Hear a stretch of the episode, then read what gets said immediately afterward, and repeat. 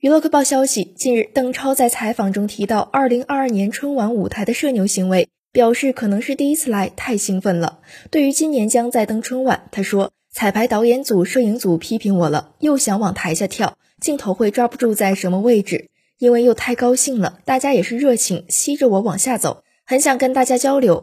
不少网友表示，春节不就是要喜气洋洋、快快乐乐吗？去年春晚最有意思的就是他了。临时选中的幸运观众在舞台上当社交悍匪。